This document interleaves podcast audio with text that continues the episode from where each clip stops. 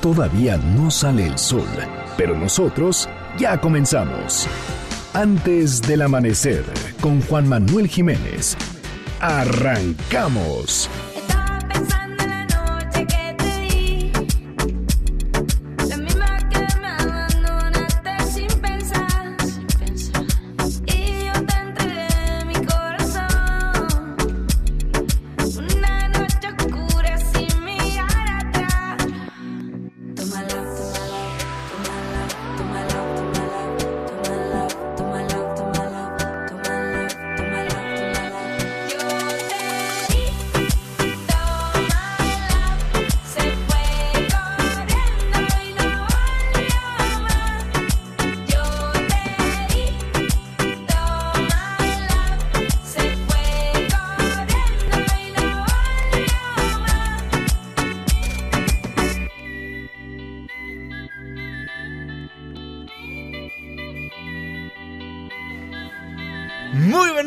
Me da muchísimo gusto darles la bienvenida a este espacio madrugador de MBC Noticias 102.5.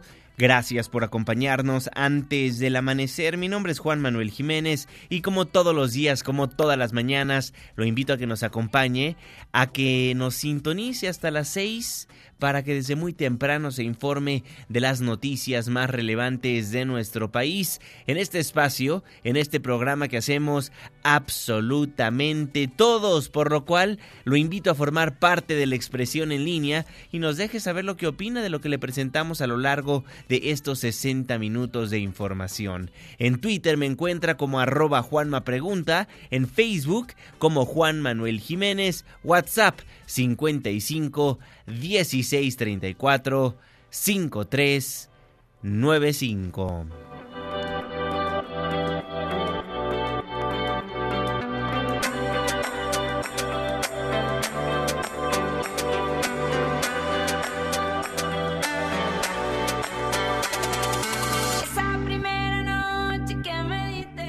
Bomba Estéreo con su canción To My Love. Muchísimas gracias por solicitarnos a los artistas, los grupos, las canciones que ponemos para musicalizar este espacio de información. El día de mañana, ¿a quién le gustaría escuchar? Márquenos, escríbanos en redes sociales. El día es jueves, la fecha 21 de noviembre de 2019, la hora 5 de la mañana con 5 minutos, penúltimo día de la semana. Estamos en MBC Noticias. Antes del amanecer.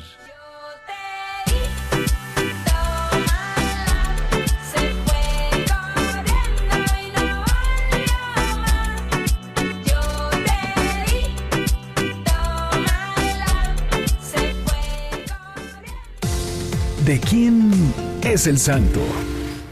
Hoy, 21 de noviembre del 2019, felicitamos a Gelacio, Alberto, Mauro, Romeo. Muchas felicidades. Clima. 5 de la mañana con 5 minutos, Marlene Sánchez. Hola Juanma, amigos del auditorio, muy buen día. Les comento que habrá lluvias muy fuertes y caída de aguanieve en Sonora y Baja California. También se prevén precipitaciones en Chihuahua, Guerrero y Oaxaca. Además, se prevén vientos fuertes en zonas de Sonora y Durango. Estas condiciones serán provocadas por el Frente Frío número 16 y la onda tropical número 54. Para la Ciudad de México se espera cielo parcialmente nublado. Tendremos una temperatura máxima de 27 grados Celsius y una mínima de 13. Este fue el reporte del clima antes del amanecer. Muchísimas gracias Marlene Sánchez y gracias a usted también por sintonizarnos antes del amanecer a través de la señal que sale de MBC Noticias 102.5. Saludo con gusto a todas las personas que nos ven y nos escuchan a través de nuestra página de internet mbcnoticias.com y por supuesto que le mandamos un caluroso abrazo a las personas que nos honran con su presencia a través de las distintas aplicaciones que hay en los teléfonos inteligentes. El reloj está marcando las 5 de la mañana con 6 minutos minutos. Le voy a informar. Arrancamos este espacio informativo en el estado de Zacatecas, donde policías municipales sufrieron de una emboscada que dejó a cinco oficiales muertos. Emboscan y matan a cinco policías municipales en Fresnillo, Zacatecas. Cinco muertes más de policías municipales. Si los criminales no respetan a la autoridad y los acribillan, ¿cómo debemos sentirnos los ciudadanos? La inseguridad reina en el país y quienes mandan, quienes gobiernan, pareciera que son los malos, los miembros de los grupos delictivos, el crimen organizado. Y no únicamente lo vemos por la situación que estamos a punto de comentarle, el asesinato de cinco oficiales en Zacatecas porque fueron emboscados, sino por las cifras que presentó el Secretariado Ejecutivo del Sistema Nacional de Seguridad Pública. Nos vamos hasta Zacatecas. Mario Padilla. Buenos días, Juanma. Buenos días al auditorio. Resultado de una emboscada, cinco policías municipales de Fresnillo, Zacatecas, murieron la tarde del miércoles cuando fueron agredidos a tiros. Los hechos ocurrieron en la carretera federal 45, en el entronque a la comunidad de Toribio del municipio de Creada de Víctor Rosales, unos 30 kilómetros al noroeste de la capital del estado. La Secretaría de Seguridad Pública confirmó lo ocurrido y, de acuerdo con el presidente municipal de Fresnillo, Saúl Monreal Ávila, los elementos regresaban de una capacitación en la ciudad de Zacatecas. Iban en un automóvil particular cuando fueron atacados por civiles. Los policías iban desarmados. Enterado del hecho, el gobernador Alejandro Tello Cristerna condenó la cobarde agresión e instruyó para que las corporaciones de seguridad de los tres niveles de gobierno se coordinaran y desplegaran un operativo de búsqueda de los responsables, operativo que hasta la noche del miércoles seguía en curso. Autoridades municipales, estatales y federales se movilizaron de inmediato y mantenían un operativo de seguridad el personal de la Fiscalía General de Justicia del Estado trabaja para reunir elementos que formarán parte de una carpeta de investigación que permita esclarecer los hechos. Es el reporte esta mañana. Muchísimas gracias, Mario. Las muertes se van acumulando en la República Mexicana. Secuestros, extorsiones, asaltos, homicidios, feminicidios. La ola de violencia acapara el 2019. Durante el mes de octubre se registraron 2.933 víctimas de homicidio doloso y feminicidio. 2.009 de estos crímenes se cometieron con arma de fuego y 234 con arma blanca. De acuerdo con el reporte del Secretariado Ejecutivo del Sistema Nacional de Seguridad Pública, en lo que va de este año, 29.574 personas fueron asesinadas, lo que representa un aumento de 2.4% con respecto al mismo periodo del 2018, cuando se contabilizaron 28.869 víctimas, con lo que el 2019 se convirtió en el año más violento en la historia moderna de México. En materia de homicidios dolosos, en octubre se contabilizaron 2.866 víctimas, es decir, un aumento de 1.3% respecto a septiembre, cuando se contabilizaron 2.828 casos. En el décimo mes de este año, los feminicidios registraron una reducción de 27.9% al pasar de 93 casos en septiembre a 87 en octubre. No obstante, en el acumulado de este delito ya suman 833 las víctimas, lo que se traduce en un incremento de 11.9% comparado con el mismo periodo del 2018 cuando se contabilizaron 744 víctimas. Las entidades con mayor número de homicidios en términos absolutos son Guanajuato con 305, Baja California 235. Chihuahua, 217 víctimas. Michoacán, 215. Y el Estado de México, con 196 homicidios. En materia de secuestros, en octubre, 126 personas fueron privadas de forma ilegal de su libertad, es decir, 6 más que en septiembre. En lo que va del 2019 se registraron 1.392 secuestros, lo que representa un aumento de 9.3% comparado con el 2018, cuando se contabilizaron 1.273 víctimas. 29.574 víctimas han muerto a lo largo del 2019. 29.574 personas que murieron por la inseguridad que padecemos en la República Mexicana. Juan Manuel Jiménez, MBS Noticias. Casi 30.000 muertos en lo que va de este año. El 2019 se ha convertido en el año más violento en la historia de nuestro país. En el 2017, en este espacio informativo, le hablábamos de la ola de violencia en la República Mexicana. En el 2018 le dijimos, seguramente esa cifra se va a superar. Y en el 2019 teníamos la esperanza de que con un nuevo gobierno, con un cambio a la estrategia de seguridad, este número iba a reducirse. Pero tristemente, le tengo que informar que ha sido todo lo contrario. El número de muertos en el país ha incrementado. En octubre ocurrieron 94 homicidios al día. Estamos hablando de que asesinaron a cuatro personas cada hora en nuestro país. Cuatro por hora.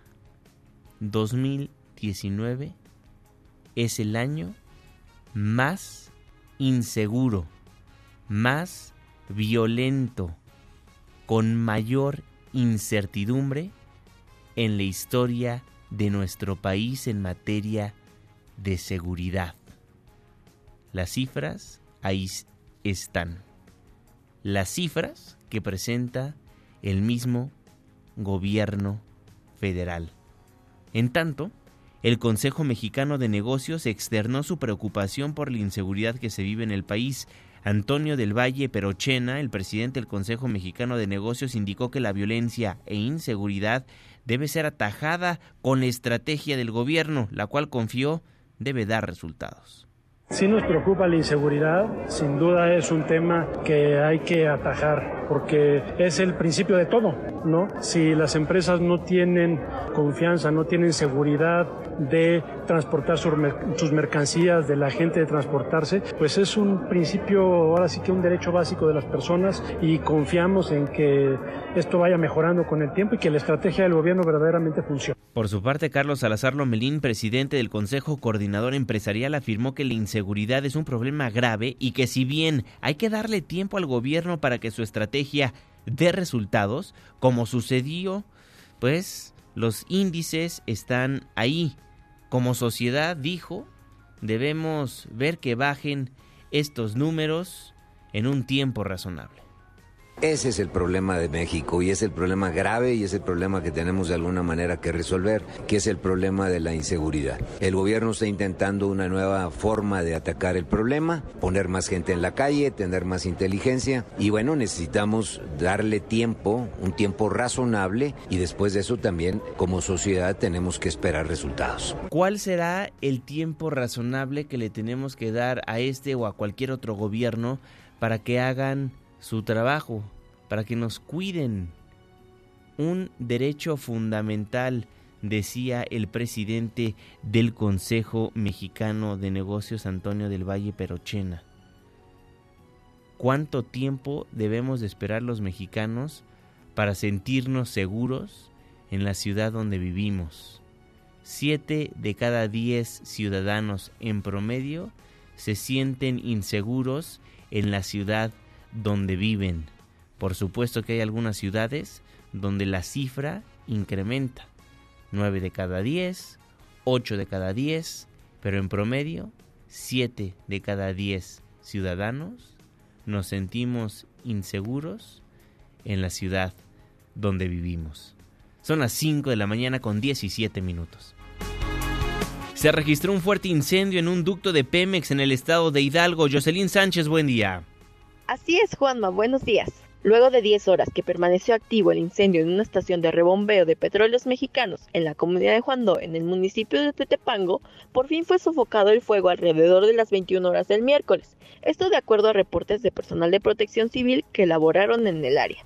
Asimismo, se informó que poco antes de las 20 horas, el siniestro había sido controlado y ya solo se estaba a la espera de que el combustible remanente se consumiera, versión que fue confirmada a medios locales por Simón Vargas Aguilar, titular de la Secretaría de Gobernación de Hidalgo, quien acudió al área para supervisar los trabajos. Vargas Aguilar también comentó que con el objetivo de evitar molestias a la salud de la población, se evacuaron 80 familias que habitan en la comunidad de Juandó, lo que representó la movilidad de 200 personas. De la misma forma, se comentó que en el área laboraron alrededor de 280 personas pertenecientes a diversas corporaciones de los tres órdenes de gobierno, lo que permitió sofocar el fuego poco antes de las 21 horas. Cabe mencionar que derivado de la columna de humo que se generó durante estas 10 horas, Protección Civil y Salud del Estado recomiendan evitar realizar actividades al aire libre durante las siguientes 72 horas y, en caso de ser necesario salir de la casa, se recomienda usar un cubrebocas. Hasta aquí mi reporte. Muchísimas gracias. Saludo con gusto antes del amanecer al Coordinador Nacional de Protección Civil, David León. Coordinador, un gusto saludarlo. ¿Cómo está? Buenos días.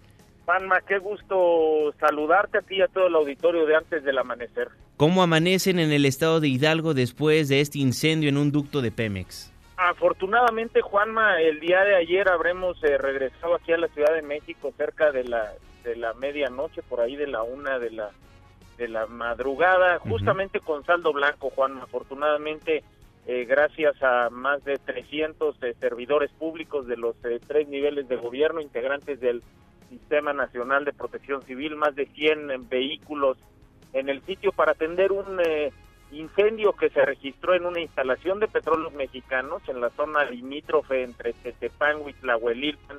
El reporte lo recibimos aproximadamente a las 11 de la mañana. Se estableció un círculo de Seguridad, con Guardia Nacional, con la Secretaría de la Defensa Nacional. Eh, hicimos de manera preventiva una evacuación de aproximadamente 80 familias, todo esto para que no existiera población expuesta al riesgo y por supuesto para que los equipos de emergencia pudieran realizar de manera adecuada su trabajo.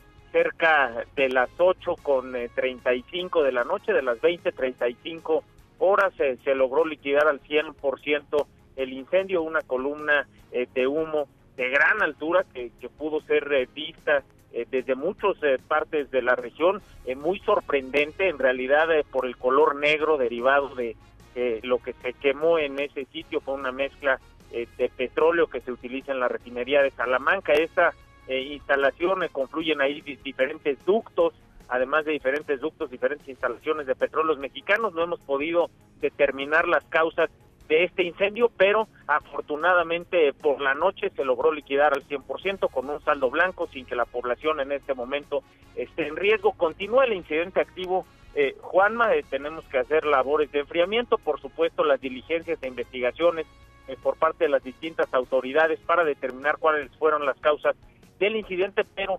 afortunadamente, y repito, gracias al trabajo de estos extraordinarios servidores públicos de las diferentes instituciones, eh, con la ayuda de la CONAGUA, con la ayuda de la Secretaría de Defensa Nacional, de Petróleos Mexicanos, de Comisión Federal de Electricidad, eh, todos eh, juntos con las unidades de bomberos municipales y algunas estatales, la unidad del Estado de México también, logramos concluir esa etapa del incidente, Juan. Hemos estado con usted, coordinador, en distintas tomas clandestinas, lamentablemente, a lo largo de este sexenio, pero sí me gustaría preguntarle y que usted le dé a conocer al auditorio qué hacer en caso de que se detecte alguna fuga, alguna toma clandestina, qué tenemos que hacer como ciudadanos, cómo le avisamos a la autoridad.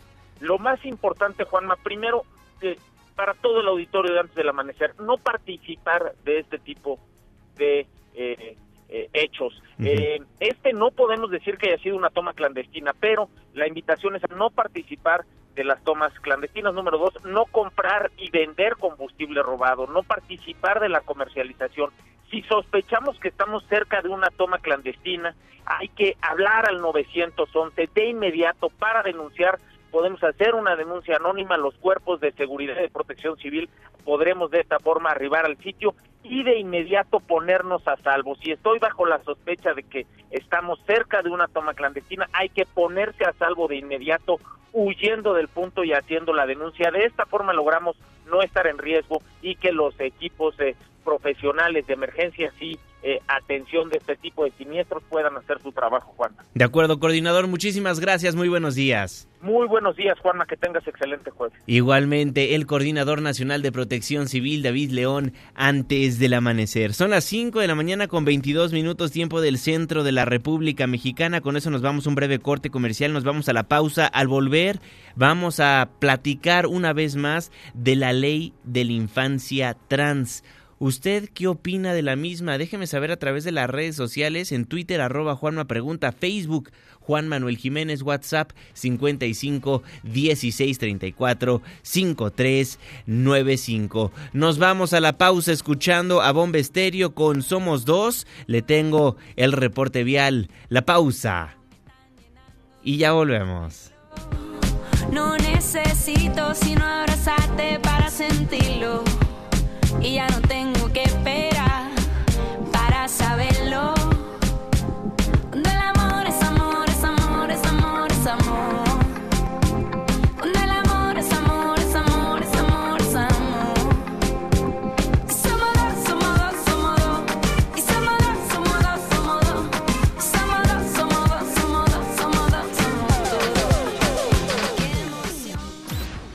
Antes del amanecer, con Juan Manuel Jiménez. Juan Manuel Jiménez. Continuamos. Vamos a la fiesta, anoche comienza y quiero gozar.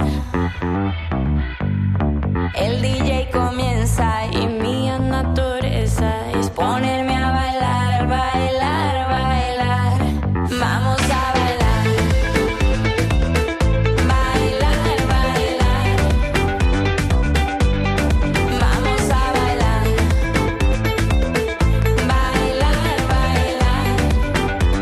Playa Grande, Bomba Estéreo.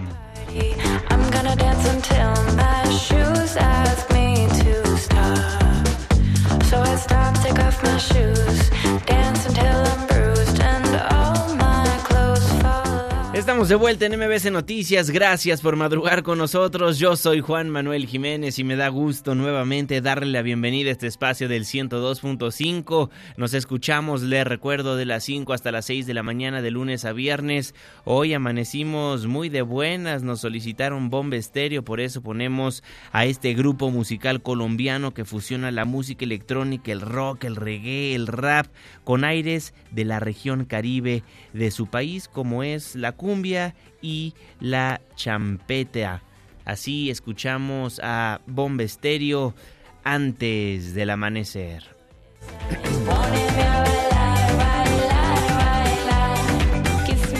5 de la mañana con 28 minutos. Saludo con gusto como todos los días, como todas las mañanas, al jeque de los deportes, Luis Enrique Alfonso. Muy buenos días. Deportes con Luis Enrique Alfonso. Mi querido Juan, amigos de antes del amanecer, vámonos con la información deportiva. Siguen los reconocimientos para la selección sub-17, subcampeona del mundo en Brasil. Ayer en el Centro Alto Rendimiento hubo un desayuno con eh, los familiares de los jugadores, del cuerpo técnico. Estuvo John de Luisa, el eh, presidente de la Federación Mexicana de Fútbol, y se tocaron al- algunos varios temas, por llamarle así. Una cuestión es que esta generación no se pierda, porque se ganó la del 2005 y pues, ¿quiénes brillaron? Carlos Vela, Giovanni Dos Santos y párele de contar. De la selección eh, de 2011, Pollo Briseño y ya. Eh, o sea, con tanto jugador que hay, pues no, no quiere que pase eso en esta generación que estuvo a nada de ser campeona del mundo. Escuchamos a John de Luisa. logramos apoyar a que se continúe este trabajo de una manera muy cercana entre selecciones nacionales y clubes, seguramente estaremos apoyando al desarrollo de los jóvenes, entendiendo que la gran responsabilidad está primero en ellos, con un muy buen seguimiento a un grupo de chavos que ya nos demostraron que están en el mejor nivel del mundo Y habló también Eugenio Pizzuto, quien es eh, jugador del Pachuca, capitán de este equipo. Yo lo comparo un poco con con Torrado, pero con más técnica. Es un jugador que mete la pierna, que va, que viene, de los llamados eh, de área a área, pero que tiene más, más técnica que Torrado, que, es, que era un poco más troncón al respecto. Y habló de lo que significa la responsabilidad de esta generación para lo que viene. Yo creo que la forma para que nosotros sigamos por el buen camino es la ambición que nos caracteriza y siempre el profe lo ha dicho, que no hay que quedarnos satisfechos por lo que hemos hecho y sino seguir trabajando para poder ganarnos un lugar, porque la oportunidad va a llegar y tenemos que saber aprovecharla. Y por último, eh, John de Luisa tocó el tema que ya había hablado el Tata Martino, que en México hay muchos extranjeros en los equipos y muchos malos, ¿eh? De repente vienen 5, 7, 8 extranjeros y es imposible que de esos todos sean buenos. Es ilógico. Ojalá fuera así, pero no se puede. Hay que hacer un recorte y hay que hacer una valoración de qué se debe de hacer. ¿Cuál es el problema? Que los dueños les sale a veces más barato porque es el negocio de los promotores el traer un jugadorcillo por ahí, con todo respeto, de medio cachete de Sudamérica a la formación, ¿no? O sea, apostarle más a eso. Cruz Azul, díganme, antes del Piojo Alvarado, ¿a quién devotaron? Martín Galván y párenle de contar. Los Pumas, la cantera, triste, ¿eh? ¿eh? América es el que mejor la ha trabajado. Chivas tiene mucho, pero no tan de buena calidad. O sea, hay que hacer un examen de conciencia serio en este tema. Vamos a escuchar. Pero independientemente eh, se logre o no la reducción de extranjeros, que será una cosa que pondremos sobre la mesa y la apoyaremos, nosotros estamos total y absolutamente convencidos del apoyo a que el jugador mexicano llegue a Liga MX en la mejor de las condiciones posibles para que pueda pelear con los lugares que tenga eh, garantizados por el reglamento o que pueda pelear al mejor extranjero. Y platicando de Toluca, ya que estamos ahí en, eh, en temas de donde está la Federación Mexicana de Fútbol, aunque este evento fue en el CAR, eh, William da Silva habló, llegó el Chepo de la Torre, este bonito carrusel de técnicos que siempre suben los mismos, que no hay un recambio generacional y que tristemente hay que aguantar a algunos que ya tienen o ya está en el cartucho quemado. No hablo del Chepo, ojalá y de resultados, pero quisiéramos ver a otras caras nuevas. Pues yo siento que, que nos va a aportar mucho. Pues uno siempre estaba a disposición del que viene, ¿no? Más que nada para aprender y pues poner a su servicio mi, mi trabajo. Entonces creo que que pueda venir, acoplarse bien con el plantel que, está. Y está confirmado, Juanma, el 29 de julio de 2020 se va a realizar el primer juego de estrellas entre la Liga de Fútbol de los Estados Unidos y la Liga MX. La MLS cumple 25 años y van a, realizar este evento. Mira, qué bueno que se le apapache al vecino del norte, que finalmente ahí está el varo, ¿no? Ahí está el dinero, ahí está el billullo, ahí está la pachocha. Pero, ¿y dónde está el tema deportivo? ¿Dónde está el balance entre el negocio y el crecimiento deportivo de la Liga MX? Y la Copa Libertadores y la Copa América y jugar en Europa la selección. Vamos a seguir lo mismo, jugando contra Bermudas, jugando contra el Colorado Rapids. Así va a ser ya el tema, pues que lo digan, pero luego no nos quejemos si nos llega a superar la MLS, porque están poniendo por encima el negocio del tema deportivo. El sano balance es complicado, pero hay que encontrarlo y parece no se da. Escuchemos un poco este video en donde se presenta a la, a la Liga MX contra la MLS. Jugadores, nombres, todavía faltan seis meses. Representa tu liga. MLS versus Liga MX. Best versus best. Let's settle this. Y la Plaza de Toros México, Juanma está poniéndose a punto para un muy buen partido. ¿eh? Lejos que sea amistoso o de exhibición, ver a Roger Federer contra Alexander Zverev que viene creciendo, el suizo contra el alemán vale la pena, va a ser un negocio redondo, somos un país consumista que también hay que valorar buenos eventos y la verdad es que eh, es un juego que vale la pena el sábado a las 7 de la noche. Y ya para terminar, inició el ascenso de, de MX en la liguilla, semifinales, Alebrijes y Rebujos, el mejor equipo de la temporada regular, venció a Celaya 1 por 0 allá en Celaya. Y en el otro partido, en el estadio Coruco Díaz, el Zacatepec, los Cañeros empataron con el Atlante. Así que ahí van las semifinales. El eh, fin de semana se viene la vuelta para saber quiénes van a ser los dos equipos que van a pelear por ser el mejor plantel de este semestre en el ascenso MX. Juanma, me despido. Jueves, jueves hoy. Mañana hay quiniela, mañana ebria. La última, la buena, la sabrosa, la mera mera. Me llevas cuatro aciertos. Algo tengo que hacer, pero la voy a ganar. Tú verás. Juanma, Nos vemos en minutos en Hechos AM. Mi Twitter, arroba Lea Deportes. Saludos.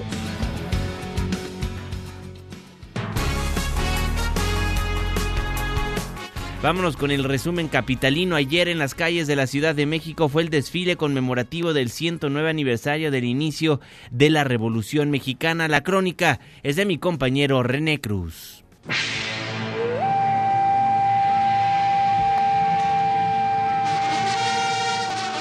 Juanma, muy buenos días. Sin la algarabía que caracteriza los desfiles del 16 de septiembre, ayer se llevó a cabo el desfile para conmemorar el 109 aniversario del inicio de la Revolución Mexicana. En esta ocasión, el sonido de las matracas y cornetas se dio su lugar a las notas de piezas musicales, como la Marcha de Zacatecas y la Adelita, así como a algunas porras de los asistentes, las cuales acompañaron la marcha de las 3.133 personas y más de 2.000 caballos que participaron en la parada militar. Por ser un día laboral, el número de personas que acudió al primer cuadro de la ciudad fue mucho menor al que asiste al desfile del 16 de septiembre.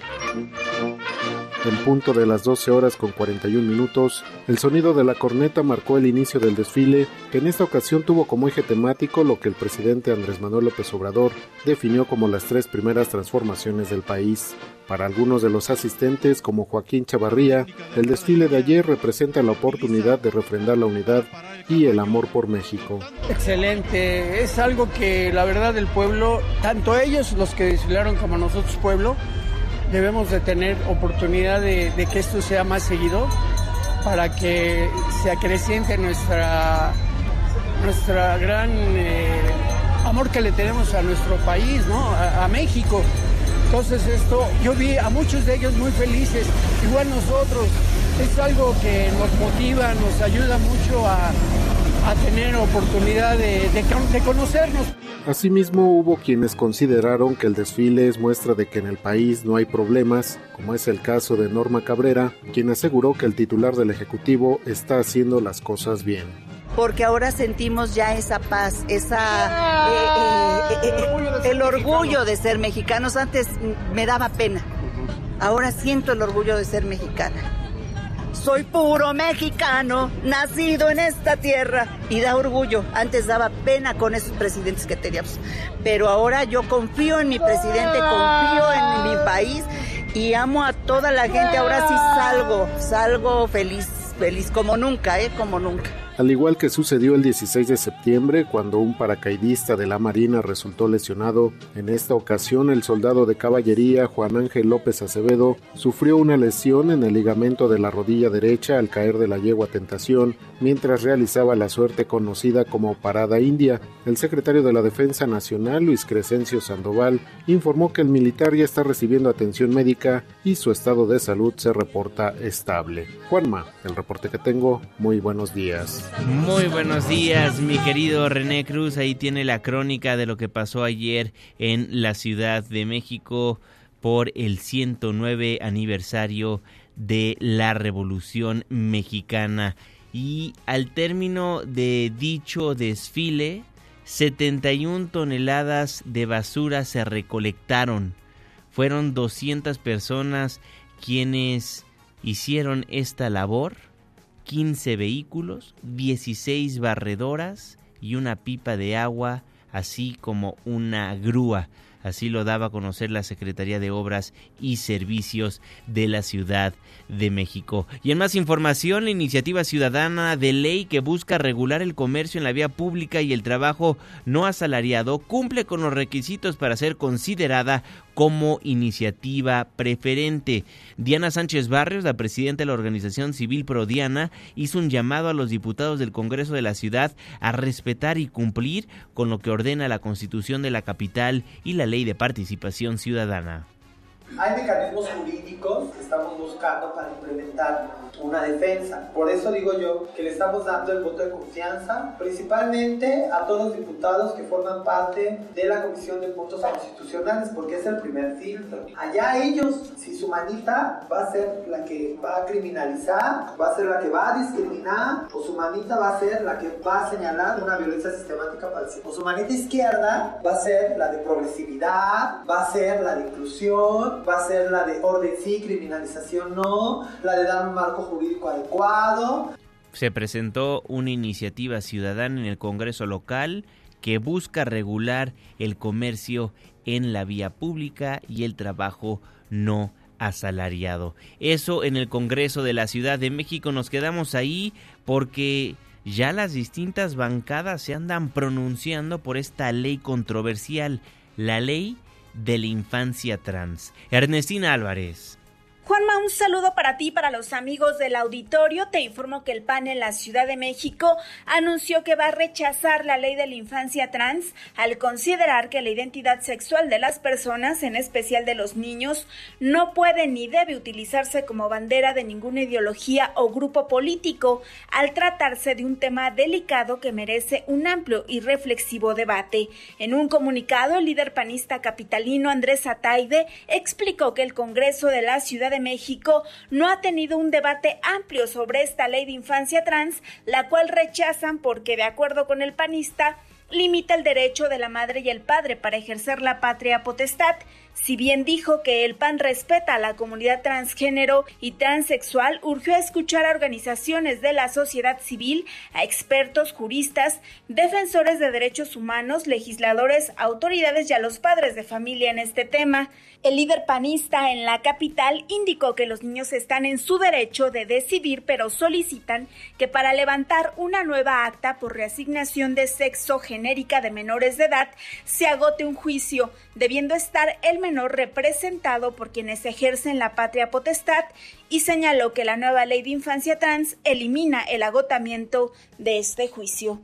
Hasta aquí el reporte. Muchísimas gracias Ernestina Álvarez. La iniciativa de ley infancia trans lo que busca es integrar reformas al Código Civil y de procedimientos civiles del Distrito Federal que garanticen la libre determinación y expresión de la identidad de género a niños y adolescentes.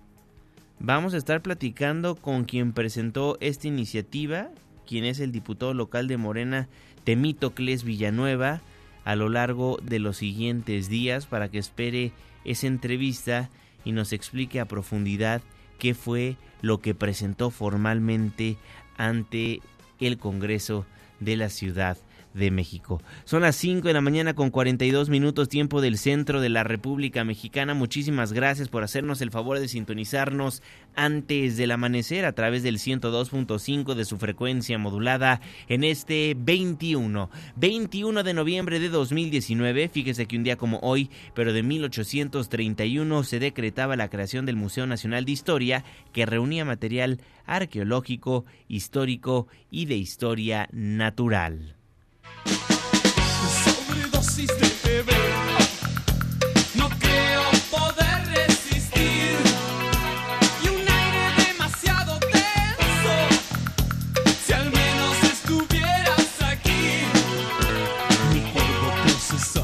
Sobredosis de televisión de Soda Stereo y escucha esta canción antes del amanecer porque hoy, hoy es Día Mundial de la Televisión. También Día Mundial del Vestido, Día Mundial de la Espina Bífida.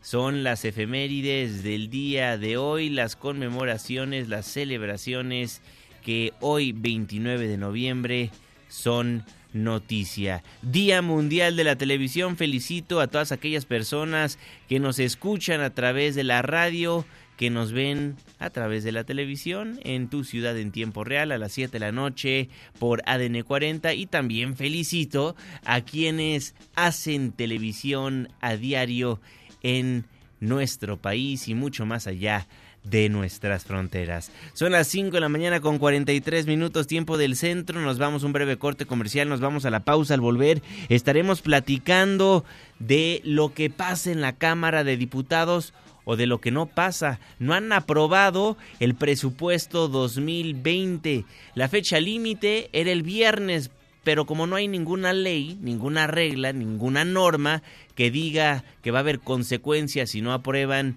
el presupuesto, pues no pasó nada. Tanto así que se fueron de puente, disfrutaron de el fin de semana largo nuestros legisladores y al parecer hoy en alguna sede alterna, en algún lugar de la Ciudad de México, se estarán reuniendo los 500 diputados federales para tratar de aprobar y discutir esta, esta cosa tan importante que es el presupuesto de egresos 2020, el presupuesto de la federación. 5 con 44 le tenemos el reporte vial, la pausa, ya volvemos.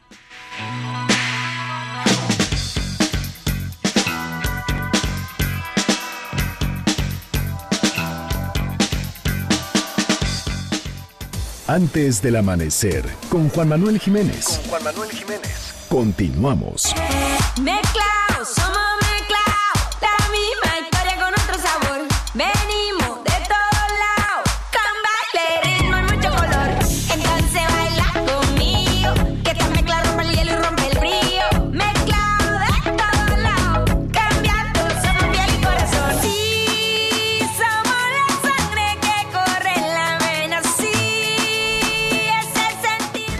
Y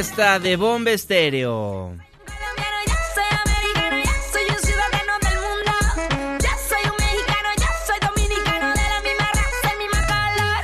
Baila. Gracias por continuar con nosotros en MBC Noticias 102.5. Estamos transmitiendo en vivo en todo el Valle de México a través de esta frecuencia modulada 102.5 en el resto del país en las distintas frecuencias moduladas que nos hacen el favor de bajar la señal. Saludo con gusto a quienes nos ven a través de nuestra página de internet mbcnoticias.com. Muchísimas gracias por hacernos el privilegio de su sintonía y yo soy Juan Manuel Jiménez y le tengo más información. Resumen de noticias antes del amanecer. Se prevé que el día de hoy, en una sede alterna, los diputados federales se reúnan para aprobar el presupuesto 2020. El viernes pasado era la fecha que tenían nuestros legisladores para cumplir con esta encomienda, pero debido a las protestas de los campesinos, a las afueras de la Cámara de Diputados, no lo han hecho. Se fueron de puente y dejaron pendiente el presupuesto de egresos. Esperemos hoy se pueda llevar a cabo la sesión en una sede alterna como se anunció. Por lo pronto, el Mercado Accionario Nacional aseguró que a pesar de que no se cuente con el presupuesto de egresos para el 2020, no se ha registrado ningún impacto negativo entre los inversionistas. José Oriol Bosch, el director general de la Bolsa Mexicana de Valores, explicó que es importante que se alcance un acuerdo para aprobar el presupuesto. Lo que te puedo decir es en los mercados, si vemos por ejemplo los mercados, el caso del mercado de capitales, la bolsa el día de hoy pues, está operando 200 puntos arriba. O sea, a, a, este momento no hemos visto, por el simple hecho que se esté posponiendo, no hemos visto un impacto en los mercados. Yo creo que lo importante va a ser ver cómo queda el presupuesto y, y pues para eso tendremos que esperar unos días.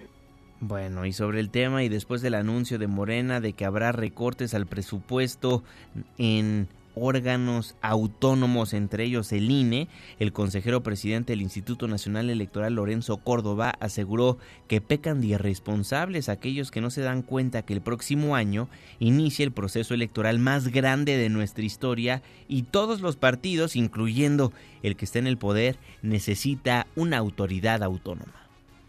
En nueve meses arrancará la elección más grande de la historia. No entenderlo es pecar de irresponsabilidad y poner en riesgo esa construcción colectiva de la que todos somos responsables.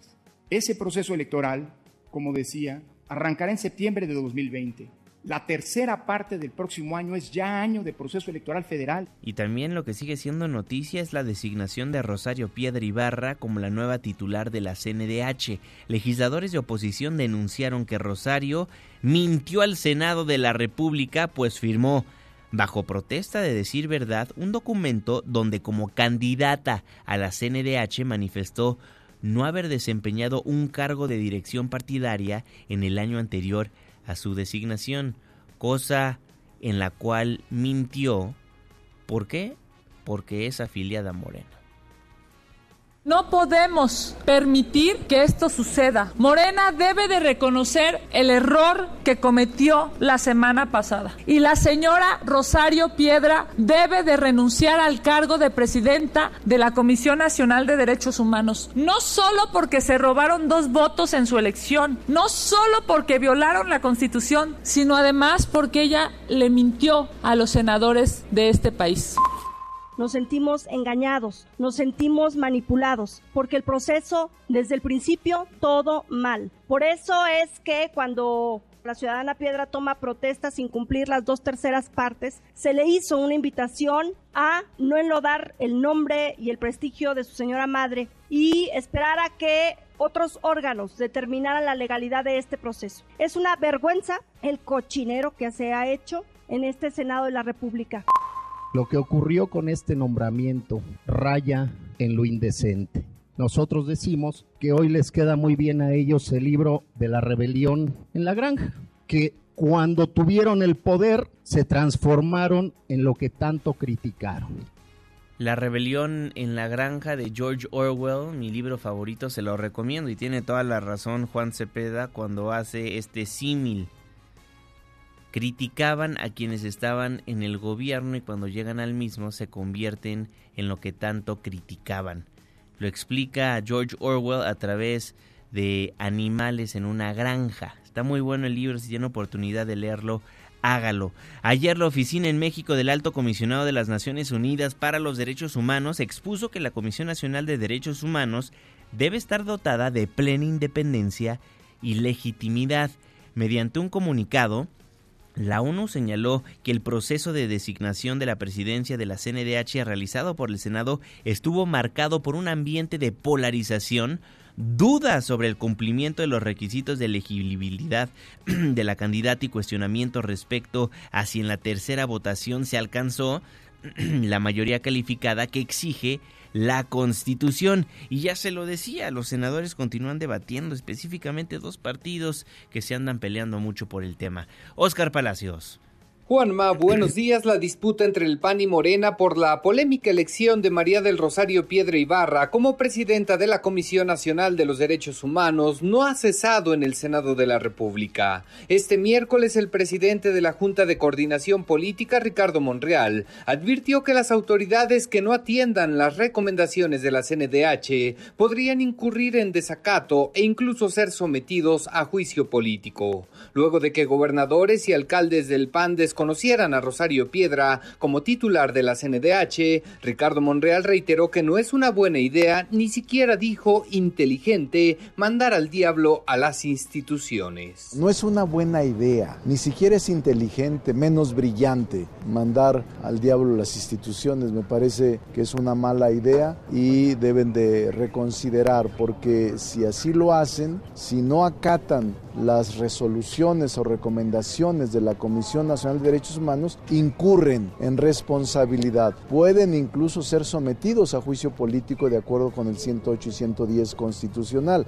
y pueden ser destituidos. No obstante, el senador por el PAN, Damián Cepeda Vidales, señaló que en todo caso se debería someter a juicio político al presidente Andrés Manuel López Obrador por no atender la recomendación de la CNDH sobre el caso de las estancias infantiles. Pues sería muy bueno que empezara el coordinador de Morena con el juicio político al presidente Andrés Manuel López Obrador, porque que yo recuerde no atendió la recomendación de estancias infantiles y ni siquiera quisieron que viniera a comparecer. Eh, y atacó a la comisión actual por hacer su trabajo. La única fuerza de la Comisión Nacional de Derechos Humanos es su credibilidad moral. Hoy no tiene calidad moral. Entonces, pues por más que emita recomendaciones, pues seguramente se le contestará, pero no va a tener la fuerza para hacerlas valer. Los senadores de Acción Nacional denunciaron que Rosario Piedra mintió al Senado de la República, pues firmó bajo protesta de decir verdad un documento donde como candidata a la CNDH manifestó no haber desempeñado un cargo de dirección partidaria en el año anterior a su designación como lo establece la ley.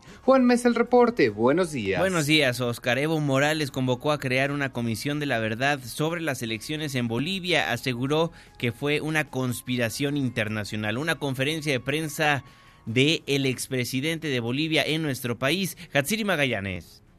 ¿Qué tal, Juanma? Buenos días. El expresidente de Bolivia, Evo Morales, convocó a organismos internacionales, incluso al Papa Francisco, para crear una comisión de la verdad en torno al proceso electoral en el país sudamericano y así lograr la pacificación en la nación. En conferencia de prensa desde la Ciudad de México, acusó que su país vive un genocidio que tan solo del pasado lunes al día de ayer van 30 personas muertas, más 100 heridas y también más de mil que han sido detenidas, todo esto derivado del gobierno de facto. Estamos invitando a algunas instituciones, organismos internacionales, así como el hermano Papa Francisco, la Iglesia Católica, Naciones Unidas y otros, para que haya una comisión de la verdad sobre la elección del 20 de octubre. Morales acusó conspiración internacional en su contra. Sin dar fecha, confió en que los organismos internacionales coadyuven y le permitan que pronto pueda volver a su país. Pero aquí estoy como, como arrestado, no, perdón, estamos en libertad, pero yo estoy acostumbrado a estar desde las 5 de la mañana hasta las 11, 12, 1 de la mañana cada día, las 7 días de la semana.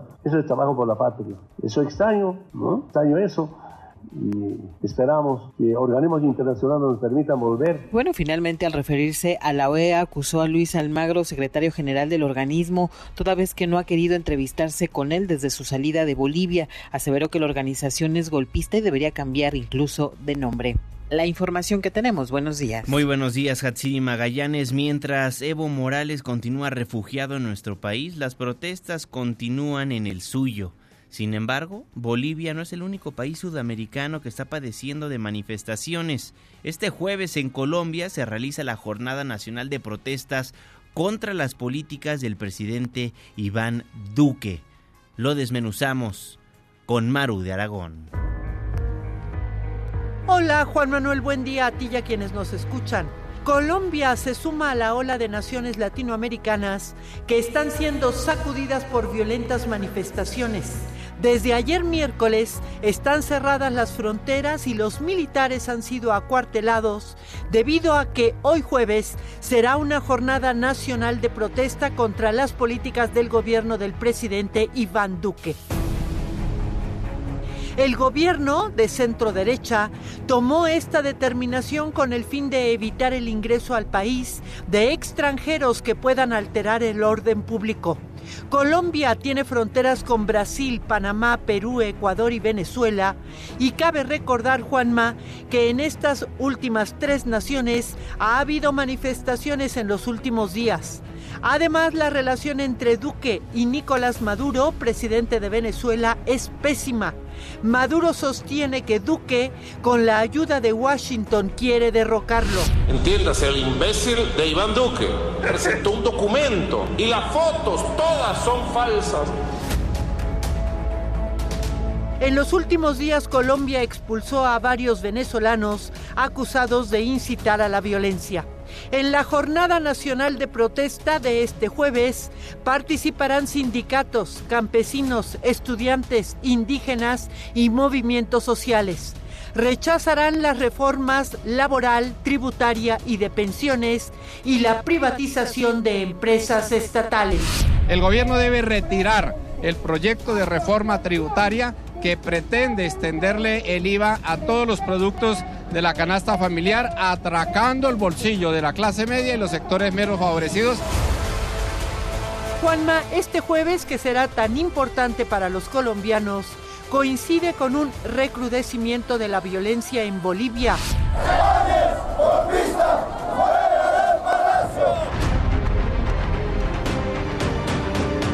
En los últimos días han ido en aumento las protestas, sobre todo de indígenas, contra la autoproclamada presidenta interina, la conservadora Yanín Áñez. La acusan de ser racista. ¡Que se vaya esa racista la Yanes! ¡Esa maldita asesina! ¡Queremos que se vaya del pueblo!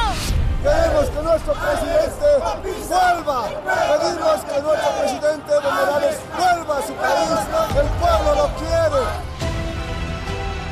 En medio de las protestas, Áñez anunció que se celebrarán elecciones en enero próximo. Creo que la población grita por porque el 22 de enero tengamos un presidente ya electo y vamos a hacer los esfuerzos que sean posibles. Juanma, muy crítico y preocupante el ambiente político y social en América Latina. ¿Qué te parece? Hasta la próxima semana. Gracias. Gracias, Maru de Aragón. Con eso nos vamos, con eso nos despedimos. Muchísimas gracias por habernos acompañado a lo largo de estos 60 minutos de información. Les recuerdo que este espacio, este programa, lo hacemos absolutamente todos. En todas las plataformas digitales me encuentra como arroba Juanma. Dejamos el 102.5, pero nos pasamos al 104.9. En Exa FM le tengo un resumen de noticias cada hora a la hora hasta las 10 de la mañana. Y después nos vemos en la televisión en punto de las 7 de la noche en tu ciudad en tiempo real a través de la pantalla de ADN 40, el canal informativo más visto de México. A nombre de este gran equipo de trabajo, se despide de ustedes su servidor y amigo Juan Manuel Jiménez. Que pase un extraordinario día. Ya casi sale el sol. Nos escuchamos mañana en punto de las 5, antes del amanecer.